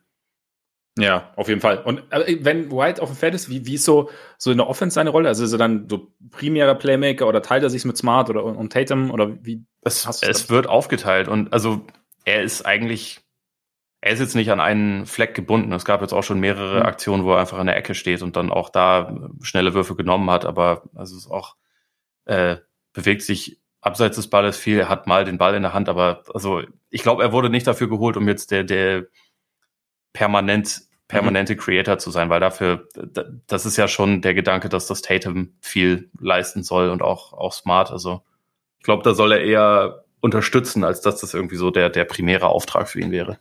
Also eher quasi durch seine Bewegungen, dann auch ohne Ball und so halt so für zusätzliches Playmaking in Anführungszeichen ja. sorgen. Also dass er dann halt die Defense in Bewegung bringt. Ja, oder dass er halt dann in einem Set den Ball in Bewegung bekommt und dann schnelle Entscheidungen dann schnelle Entscheidung. Ich glaube, da, ja. dafür ist es halt super, so, so jemanden noch mit drin zu haben. Ja. Es klingt gut. Es klingt gut. Es, ich, so viel, ich meine, der, der Schedule hat's gut gemeint jetzt mit dem Bulls, die ja. letzten Spiele. Celtics. Wobei das, ich meine, aber das Ding muss man, man muss ja sagen, so, habe ich auch letztens bei äh, Lockdown Bulls mit, mit Matt Peck, mit dem wir letztes Jahr äh, im Sommer das Interview hatten, auch wieder gehört, wo sie halt auch, wo die Leute sagen, ja, die Bankproduktion der Bulls, die Bankproduktion der Bulls. Da müssen sie jemanden holen. Ja, keine Ahnung, die, Bank, die, die also momentan spielen halt die Leute 13 bis 15, weißt du? Dass die Produktion dann da nicht so wahnsinnig hoch ist. Also es ist halt einfach, also klar ist, ist der Rosen da und klar ist, ist Vucevic da, aber ähm, Dazu gleich noch mehr übrigens. Ähm, natürlich. aber, schon. aber es ist halt, also die Bulls sind halt momentan, wenn du sie als Team siehst, theoretisch vom Talentlevel her sind sie halt gar nicht so weit weg von den Spurs zum Beispiel. Also weißt du, wie ich meine? Oder auch von den, gut, okay, Season ist ein Sonderfall natürlich gerade auch, auch ähm, ohne, ohne Gilgis Alexander, aber es ist halt, wie sie sich da halt momentan halten, finde ich halt schon krass. Und da, das spricht halt sehr, sehr viel für dieses Team, wie, wie, wie es halt als Team funktioniert. Und halt, und jetzt kommt meine Frage, DeMar Rosen, ich meine, du, du hast ihn ja gerade schon gepriesen, krass, ich musste es gar nicht übernehmen, aber also jetzt siebenmal in Folge 30 Punkte, sechsmal in Folge über 35 Punkte. Im vierten Viertel, was er jetzt gegen die Spurs abgerissen hat, pervers. Also wirklich einfach, ähm, Kobe White hat irgendwie gesagt, so die letzten Spiele, hat er so das Gefühl gehabt, dass äh, The Rosens Würfe im vierten Viertel nicht mal einen Ring berührt haben, wenn sie durchgegangen sind, sondern dass er einfach irgendwie, also so diesen, diesen krassen Fokus hat. Sein Playmaking ist extrem gut. Er trägt jetzt halt, also genau jetzt in dieser Phase, in der so viel fehlt, und jetzt auch Zach Levine gerade noch raus ist, auch dazu gleich noch mehr. ähm, und das Team aber jetzt gerade diese Siege bis zum All-Star-Break einfach braucht, um halt sich dann so ein kleines Poster zu erspielen, bevor der Schedule wieder, wieder komplizierter wird danach und dann aber vielleicht dann auch so langsam nach und nach alle zurückkommen. Gepaart damit, dass er halt dieses Team halt durch seine Verpflichtungen unter anderem von, okay, wir sind richtig scheiße zu, okay, irgendwie, keine Ahnung, sind wir irgendwie Heimvorteil oder keine Ahnung, haben wir irgendwie eine Chance auf den Top-Seed. Ich weiß, Embiid und so sind drüber, aber kann man nicht The Rosen mittlerweile wirklich ernsthaft in die MVP-Konversation mit aufnehmen? Also ich habe ihn gerade eine Mischung aus Gott, Michael Jordan und dem Maso Pilami genannt. äh, ich weiß nicht, ja. ob du es jetzt pushen musst, aber also ich würde sagen, man kann ihn auf jeden Fall ähm, auf einen Stimmzettel packen, würde ich mal sagen. Also mhm. zu den Top 5 Kandidaten gehört er schon. Aber ich, ich finde halt, dass die, dass, dass Jokic, Embiid und Janis einfach, also deren Saison ist ja auch einfach die ganze Zeit brutal. Ja. Also gerade Jokic, was, ja, die, was die Zahlen angeht. Das ist halt, äh, und Jokic hat schon die ganze Saison keine Unterstützung. Etwas plump gesagt, aber im Prinzip ist es so, wie Asitoni sagen würde. Also es ist ja, es ist ja nicht so, dass äh, dessen Lage besser wäre. Ich meine, guck mal, wer da viele Minuten bekommt. Guck mal, guck dir mal einfach Facundo Campazzos Minuten an, meistens. Es ist meistens einfach eine Katastrophe und das ist so also der, einer der wichtigeren Bankspieler. Deswegen, und, ja.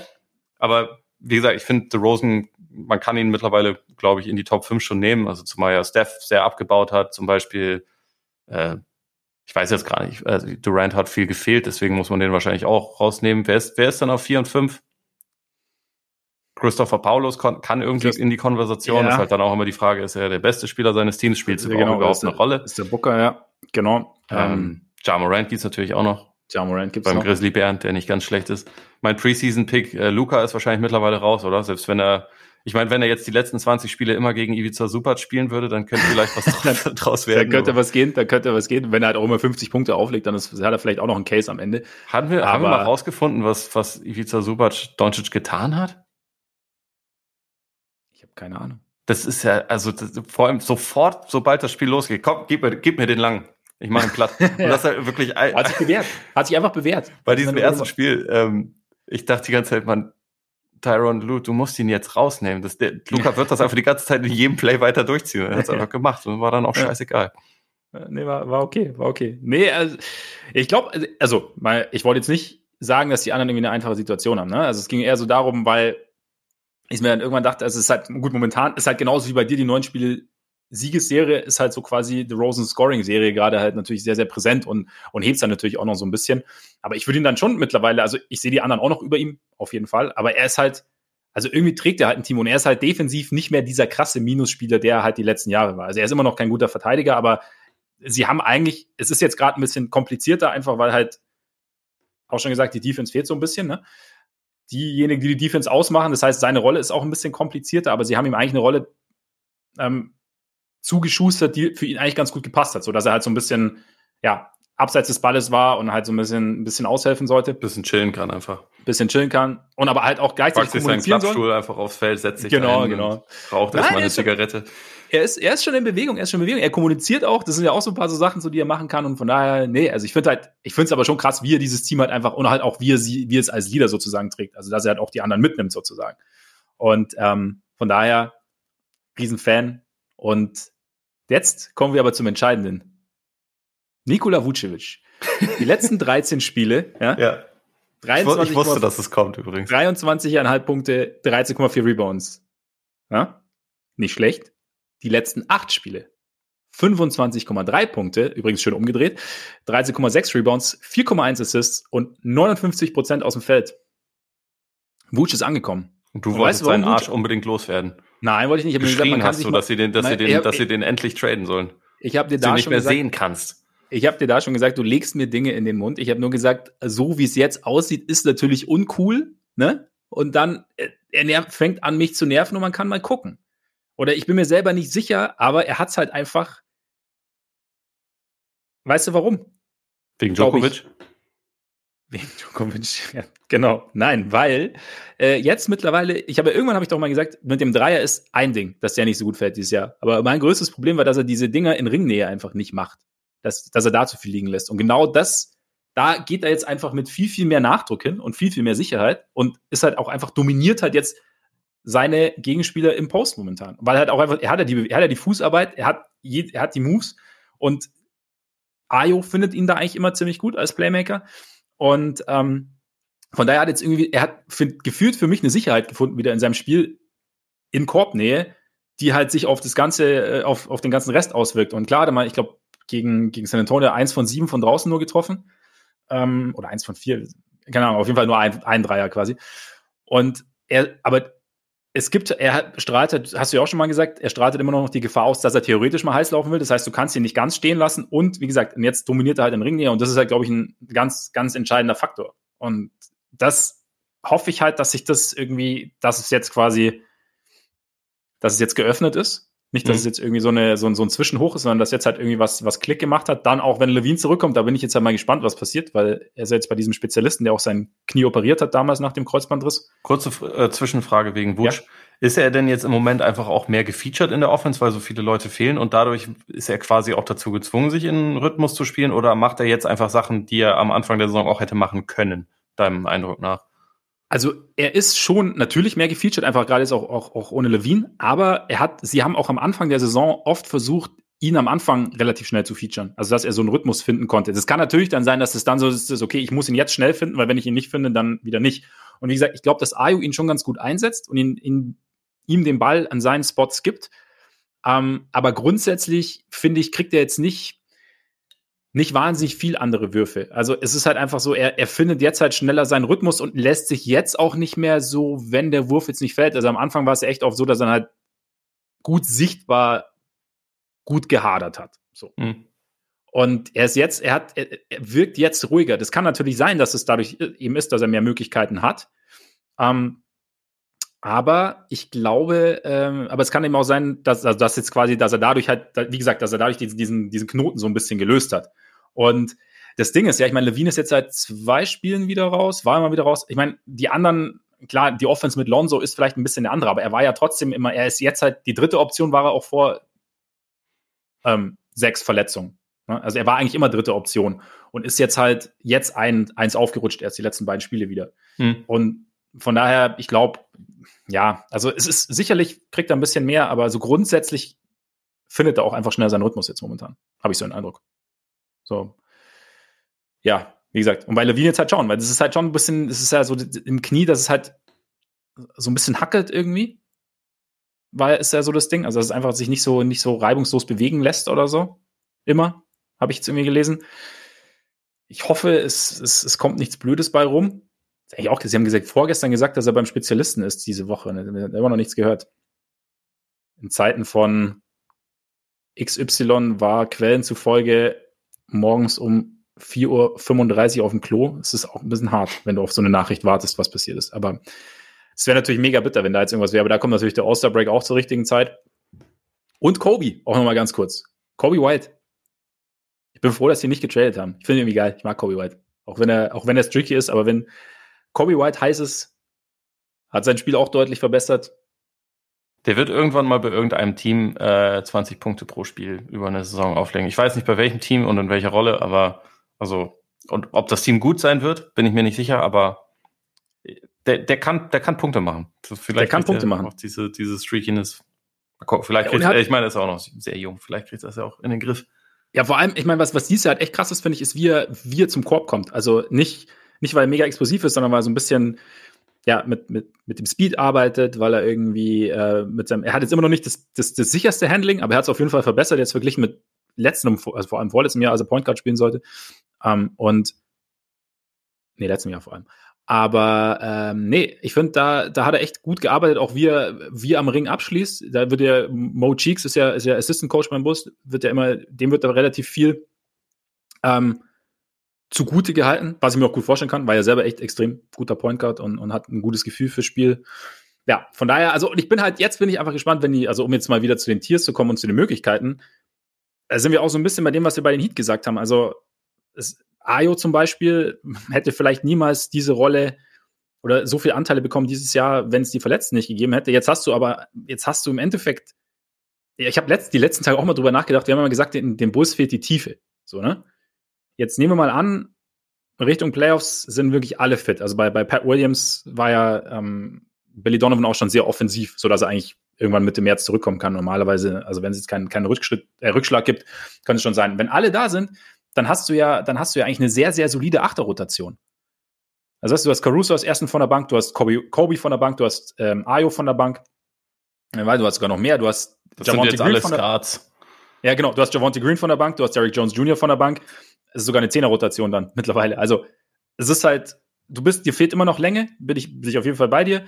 Aber ähm, du hast halt, du hast zehn produktive NBA-Spieler, die du auch, und bei Derrick Jones Jr., klar muss man gucken, wie, es ist mit seinem Wurf, aber die du in einem Playoff-Szenario bringen kannst. Also von daher, ich habe die, ich habe diese Kategorie Fuß in der Tür genannt übrigens. Mhm. Ähm, Sind da noch mehr Teams drin? Äh, bei mir, ich habe ich es mir ein bisschen leicht gemacht, weil ich habe die jetzt nicht richtig, also ich habe sie nicht, ähm, ich habe ihnen zwei Namen gegeben, die nicht wirklich sagen, was dann am Ende dabei draus wird. So, also ich habe Fuß in der Tür, habe ich die Cavs noch mit drin und die Bulls. Ja. Und dann habe ich vom Norden in den Süden und zurück, ne? Weißt du? Beide im Norden, die Raptors und die Celtics. Lief scheiße und jetzt geht's wieder nach oben. Ah, okay. Weißt du, also, du ja, hast wieder halt äh, um sehr viele Ecken gedacht. Geografisch und spielerisch mal ganz schnell vermischt. Ja. Okay, ja, verstehe. Ja, ja ich habe auch ja. ähm, die, die Cavs und die Raptors da noch mit drin. Ich hatte auch bei beiden überlegt, ob ich sie in das Tier darunter noch mit reinnehme, weil man das irgendwie auch vertreten könnte. Also das heißt Wildcards. Äh, weil für mich, also die, die Cavs sind ja in der Regular Season eigentlich keine Wildcard. Die sind ja über die ganze Saison echt konstant gewesen, echt, echt gut. Die Defense ist sehr gut, die Offense ist nicht so gut. Eigentlich haben sie sehr viele Parallelen zu den Celtics, was das angeht. Ähm, der Unterschied ist halt, dass man, also die besten Spieler der Celtics haben alle schon ziemlich viel Playoff-Erfahrung und das ist halt bei den Cavs einfach überhaupt nicht der Fall. Ja. Ähm, oder, also ich meine, Kevin Love ist natürlich, äh, bei dem ist das anders, aber bei, bei einem Großteil des Kaders ist es halt einfach so, dass sie da wenig, wenig Luft geschnuppert haben. Wir haben ja in der Bandwagon-Folge auch so ein bisschen darüber gesprochen, dass es halt offensiv schon sehr davon abhängig ist, dass Garland übermenschlich ist und übermenschlich ja. ähm, Pull-Up-Jumper trifft die ganze Zeit auf einem Niveau, wie es sonst niemand in der Liga tut. Also, wo ich halt einfach denke, ist das so haltbar gegen, gegen Playoff-Defense? Da habe ich halt so, das sind immer so meine kleinen Bedenken. Levert sollte schon helfen, glaube ich. Also, dass sie ihn geholt haben, war schon, glaube ich, eine ganz, ganz gute Idee. Aber mhm. ob er dieses grundsätzliche Thema so richtig ändert als Spieler, der schon Tendenzen hat zum Ballstoppen und zum nicht allzu effizient abschließen, da bin ich mir halt einfach nicht so sicher. Äh, deswegen Andererseits haben die Cavs absolut nichts zu verlieren. Also äh, wenn die in die Playoffs gehen, selbst wenn sie als Two-Seed in die Playoffs gehen, erwartet keiner von ihnen jetzt irgendwelche Wunderdinge und das kann einen ja. natürlich auch irgendwie befreien. Aber ja, also deswegen, ich, ich glaube, mehr als eine Serie können sie eigentlich nicht gewinnen, deswegen müssten sie ein Tier drunter stehen. Aber ich weiß auch nicht, letztendlich äh, irgendwo stehen sie halt. ich meine, das Ding ist halt, der, der, der Unterschied zu den Celtics ist halt schon, dass, dass das die individuelle Offense gefühlt vielleicht leichter zu stoppen ist. Einfach weil halt, ich meine, Garland, auch, auch einer unserer neuen Lieblingsspieler, aber ist halt, ist, ist schwer zu verteidigen, aber ihm fehlt halt so ein bisschen die Länge und, und, und noch dazu mit Levert muss man eben sehen, ob da, ob da nebendran einer ist, der wirklich so viel Gefahr ausstrahlt, dass, dass die Defense dann sich in den Playoffs da nicht den richtigen Gameplan zurechtlegen kann, weil da ist natürlich schon das Ding, da hast du halt dann wirklich ein Team, das sich komplett auf dich einstellt und dann wird es vielleicht schwierig. Gleichzeitig hast du halt diese extrem eklige Defense, deswegen ich kann die, ich kann die Cavs irgendwie Richtung, Richtung Playoffs auch schwer einschätzen. Ich glaube, der, der Erfahrungspunkt ist, ist, ist sicherlich äh, ein Punkt, weil du ja irgendwie gucken musst, ja, also weil das natürlich dann schon nochmal eine andere Situation ist. Es ist halt irgendwie, ja, so ein Team, das halt so eine, so eine sehr hakelige Offense hat, ist natürlich in den Playoffs, steht in den Playoffs, glaube ich, schon traditionell schnell vor Problemen irgendwie dann zu scoren. Also gerade wenn du, wenn das Matchup jetzt nicht ganz perfekt ist für dich. Ja, aber irgendwie trotzdem, ich meine, sie sind halt jetzt, sie haben jetzt die letzten zwei Spiele zwar verloren, aber irgendwie davor waren sie, glaube ich, acht, acht und zwei, vier in Folge gewonnen. Und ich glaube schon, dass Levert, also weil es halt einfach einer ist, der auch einfach sich mal, wenn gar nichts geht, sich einfach mal selber schnell einen Wurf erarbeiten kann. Und es ist vielleicht nicht immer mega effizient, aber es ist, glaube ich, es kann effizient genug sein. Vielleicht kann ja, und es ist eine wichtige Qualität. Die brauchst ja. du auf jeden Fall in den Playoffs. Du brauchst genau. auch mehr als eine Person, die halt Würfe erarbeiten genau. kann. Und die anderen sind ja jetzt auch nicht blind. Also ich meine, du es kannst ja trotzdem noch, also mit, mit Mobleys Passing, mit, mit ähm, Allen Screening und, und, und dann das, das, das Abrollen Richtung Ring. Also du kannst da ja schon was machen. Es ist jetzt nicht so, dass, das, dass da jetzt gar nichts, gar nichts sonst da ist. Deshalb, ja, das war, deswegen waren sie bei mir halt auch so bei Fuß in der Tür, weil ich halt auch, weil die Saison halt auch einfach so gut ist, dass ich halt sie nicht abschreiben will. Aber du hast natürlich schon recht. Also es ist vielleicht so ein bisschen mit Blick auf die Playoffs am hakligsten. Und dann halt, ja, und dann habe ich halt noch die Raptors.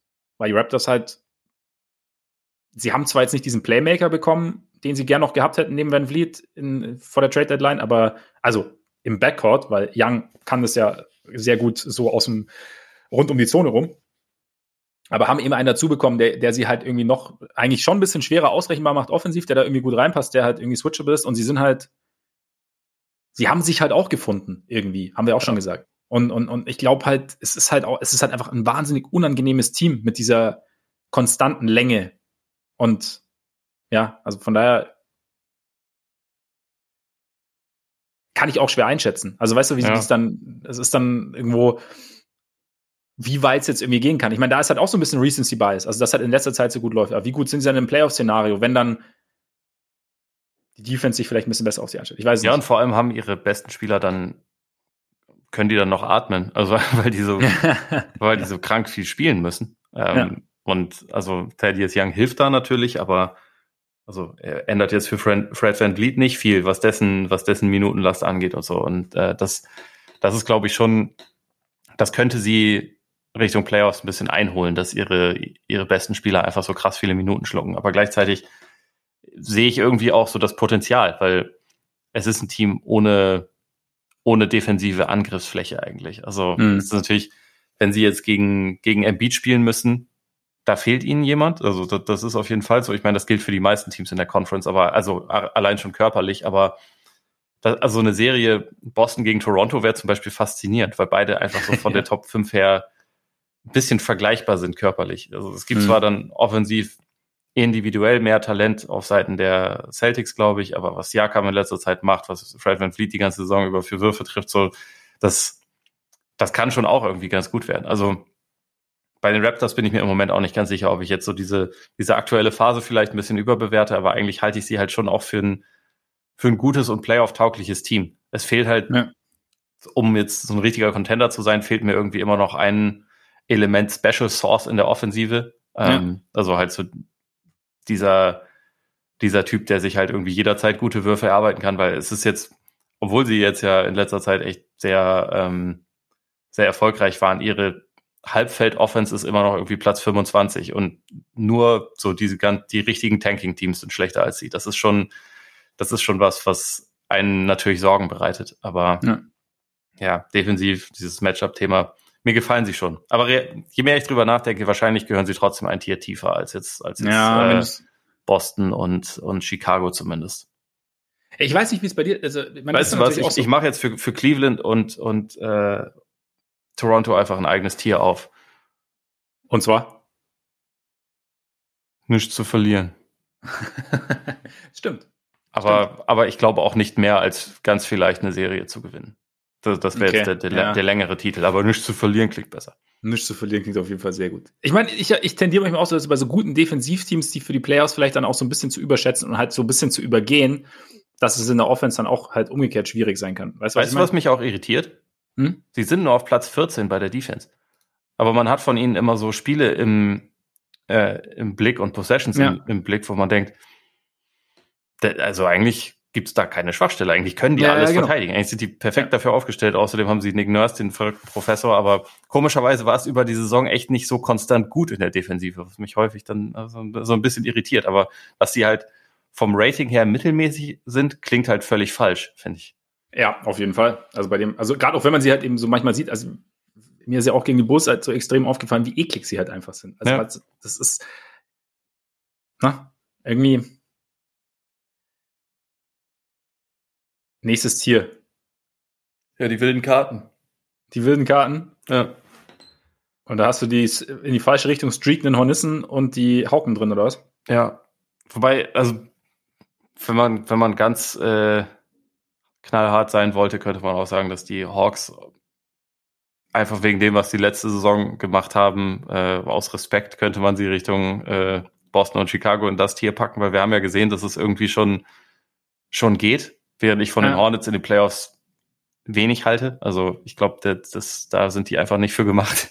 Ja. Ähm, wenn man bedenkt, dass sie auch in der Saison gegen gute Teams meistens verlieren und gegen schlechte Teams meistens gewinnen und so irgendwie ihre Bilanz holen und aber auch immer wieder dann mal einbrechen und äh, defensiv halt richtig nicht gut sind und so. Das, mhm. äh, ich glaube, das ist jetzt kein wirklich Playoff-taugliches Team bei den Hawks. Sie spielen auch nicht wie ein Playoff-taugliches Team, aber ich, es gibt irgend, irgendwo ein Szenario auf der Welt, wo sie äh, halt zum richtigen Zeitpunkt vielleicht doch nochmal einen kleinen Run hinlegen können.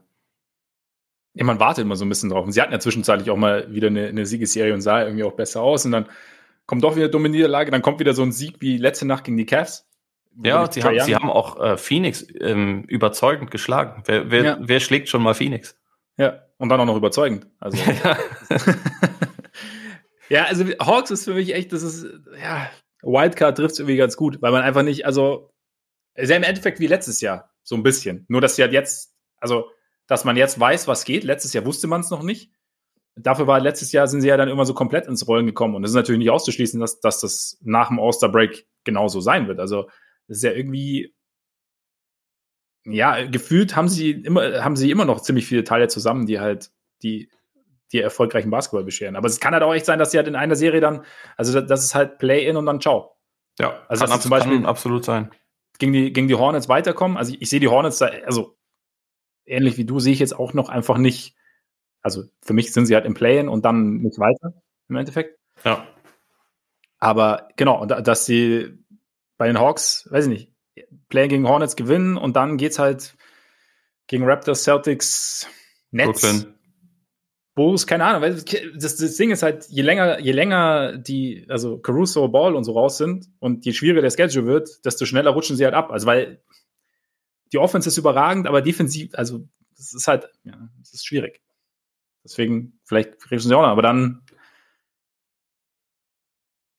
ja, die Hawks, ich weiß es nicht. Ich weiß echt, also Hawks kann, kann man irgendwie nicht, kann ich nicht einschätzen. Ja, sie, sie sind für mich auch ein bisschen ein Mysterium, weil ich irgendwie die einzelnen Teile sehe, auch jetzt nach dem, nach dem Rettich-Trade und denke eigentlich, sind, ist der Mix ja nicht schlecht. Und also ich ja. finde viele der jungen Spieler gut. Einige der Veteranen haben jetzt nicht unbedingt ihre beste Saison, aber trotzdem irgendwie mit DeAndre Hunter und Onyeka Okongu, die kann die Defense besser werden, als sie als es jetzt über die Saison war eigentlich gibt's ja auch mit Bogdanovic jemanden, der die Offense so ein bisschen anleiten kann, wenn Trey Young sitzt, aber es funktioniert halt irgendwie nicht. Ja. Und äh, also es wird natürlich zunehmend unwahrscheinlicher, dass sie die Kurve noch kriegen in dieser Saison. Ja. Aber ich schließe es halt einfach immer nur nicht komplett aus. Vielleicht auch einfach, weil ich vor der Saison total davon überzeugt war, dass das Team super ist. Und das immer noch nicht so ganz wahrhaben will. Manchmal gibt's ja auch einfach eine Saison aus der Hölle. Das äh, passiert natürlich auch mal. Wann, wann haben Sie sie letztes Jahr bekommen? Weißt du es noch ungefähr? Also war es wirklich auch um den All-Star-Break rum oder war es ein bisschen früher? Ne, es war ein bisschen früher, als sie halt Macmillan ähm, ja. geholt haben. Mit ihm ja. ging das dann sehr schnell eigentlich sehr, also ja. dass es sich halt gedreht hat. Ja. Wer zum Beispiel Gary Harris sollte äh, rausgekauft werden, wäre das ein Kandidat? Ich weiß nicht, haben sie denn zu wenig Dudes? Eigentlich, eigentlich ja nicht. Ja, aber, aber er wäre wär halt einer von den Dudes, die halt noch irgendwie, ja, stimmt schon. Also gerade irgendwie. Würdest du mit dem arbeiten, was sie haben? Sozusagen? Eigentlich schon. Ich würde sagen, reißt euch zusammen. Ihr könnt's doch besser. Gary Geht raus und spielt Fußball. Ja. Stimmt. An den, an, witzig, an den Satz habe ich vorhin auch schon kurz gedacht. Ich hatte ihn im Kopf, krass. Weil du meinst, weil das äh, Steve Nashs Offensivsystem bei den Nets war. Nur wegen James Harden. Ja. Nur, wegen, nur weil James Harden das so wollte und sonst keiner. Davor gab es ausschließlich äh, Motion Offense. So ist es, so ist es. Ähm, nee, aber meinst du, man sollte eher mit dem arbeiten, was man hat und einfach sagen, okay, also eigentlich haben wir alles, was wir brauchen, wir müssen jetzt nur endlich mal irgendwie Ja, also ich meine, sie können natürlich versuchen, wenn, wenn sich Möglichkeiten anbieten, da mal, mal anzuklopfen, aber also ich finde jetzt nicht, dass sie in, in ihrer Rotation zwingend noch Leute mit reinkriegen müssen und auch so auf den kleineren Positionen, wo ja Harris reinkommen würde, mit Hörter, mhm. Bogdanovic, oder auch ja. Dallon Wright, sie haben da ja schon Leute. Sie haben eigentlich mehr als genug Leute, finde ich. Ja, guter Punkt. Entschuldigung, ich habe jetzt alles gut gegähnt, kurz. Aber wir sind schon auch Eben, wir sind ja auch durch. Lang unterwegs. Wir sind durch, stimmt, wir sind durch. Alles Wer kommt in die Finals? Noch ganz kurz im Osten. Also die Smart Money ist äh, Milwaukee. Wer Smart stand Money. jetzt auch immer noch mein Tipp. Was meinst du? Ja. Ja. da ich nicht mit Geld umgehen kann, gehe ich auf die Sixers. Naja. Und äh, stand jetzt kriegen beide einen Arschtritt von den Suns. Wie jeder wahrscheinlich. Also, ja. Ja. ja. also die Suns sind schon relativ klar im Moment der Top-Favorit auf den Titel, oder würdest du? Ja, also ich meine, dieses, also gefühlt ja das einzige Team, das, das keine Probleme hat, irgendwie, ja. keine tiefgreifenden Probleme dieses Jahr, sei es jetzt durch Verletzungen oder spielerisch oder eine Teamzusammensetzung. Also von daher würde ich auch sagen, dass. Die Frage ist, würdest du als Center bei den Suns, der so 10, 10 bis 20 Minuten pro Spiel bekommt, meinst du, du könntest da mal ein Double-Double auflegen? Mit Christopher Paulus an der Seite bestimmt. Ja. Also ich glaube, da. Ich meine, du wärst ein, wärst ein spezieller Center. Ich wäre wär noch, noch undersized her als Bruce Brown, aber ja. trotzdem. Aber könnte funktionieren, oder? Mit Christopher Paulus an meiner Seite mache ich mir überhaupt keine Sorgen. Ja. Ich würde halt im Beat erstmal aus der Zone rausschieben und dann, dann zu Werke gehen. Ich, also ich, ich glaube, wenn ich ähm, im Beat verteidigen müsste, würde ich permanent versuchen, so den, den, den Stuhl wegzuziehen. ja, auf jeden Fall. Das wäre meine, also meine einzige Hoffnung die ganze ja, Zeit. Wir gehen, wir gehen nicht. Es wäre schon, es wäre schon mal interessant, ist wirklich, also, also man kriegt ja auch manchmal so bei Kawaii so, wie krass es ist, wenn man irgendwie jetzt in einem Block von Kawaii läuft oder so. Also es ist einfach mal, weil ich glaube, das kann man sich gar nicht so richtig vorstellen, was das dann nochmal, also wenn man wenn man selber spielt und jemand größer und kräftiger ist, dann ist es ja schon mal so, okay, kann ich nicht richtig bewegen. Aber ich glaube, das ist, also, was heißt, ich glaube, das ist halt nochmal eine ganz andere Nummer. Also ja. Ich habe das vor, vor ein paar Jahren irgendwie mal gelesen, dass so ein, also da ging es um die NFL, aber dass so ein so ein klassischer Hit, wie du den da halt mehrfach pro Spiel bekommst, dass das ungefähr vergleichbar ist, wie wenn du mit einem Auto so mit ungefähr 20 km/h gegen eine Mauer fährst. Und das aber halt immer wieder. Ja. Ich glaube, das ist gut fürs Hirn. Ist brutal gut fürs Hirn, ja. Und so. ja, ich weiß nicht mehr, worauf ich hinaus wollte. ich glaube, du wolltest, so oft gegen die Mauer gelaufen heute. Du wolltest in der, in der Post-Super Bowl-Woche, wolltest du doch nochmal die NFL mit reinbringen. Mhm.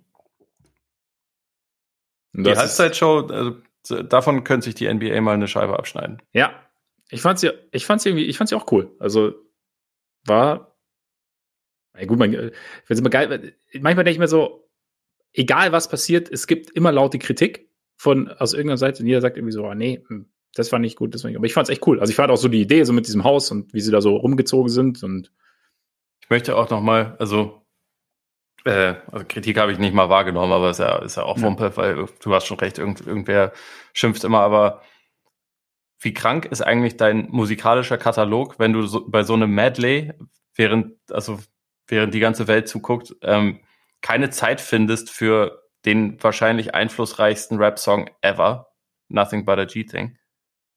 Den, den, haben sie einfach nicht angespielt. Und das fand ich schon, also Dr. Ja. Dre hat schon, hat schon ein bisschen was gerissen in seinem, in, in, sein, in sein Live. Ja, er hat äh, durchaus uns unser aller Leben musikalisch bereichert.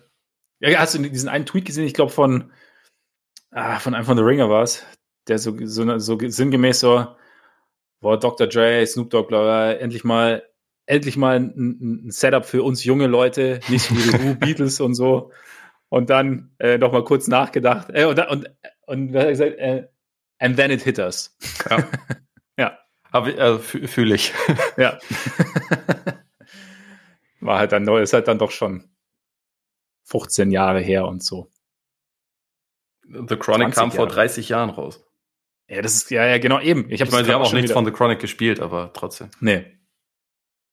Aber, ja, selbst The J war ja frühe, zwei, frühe 2000er, also von daher. Ich glaube, es waren 99 sogar.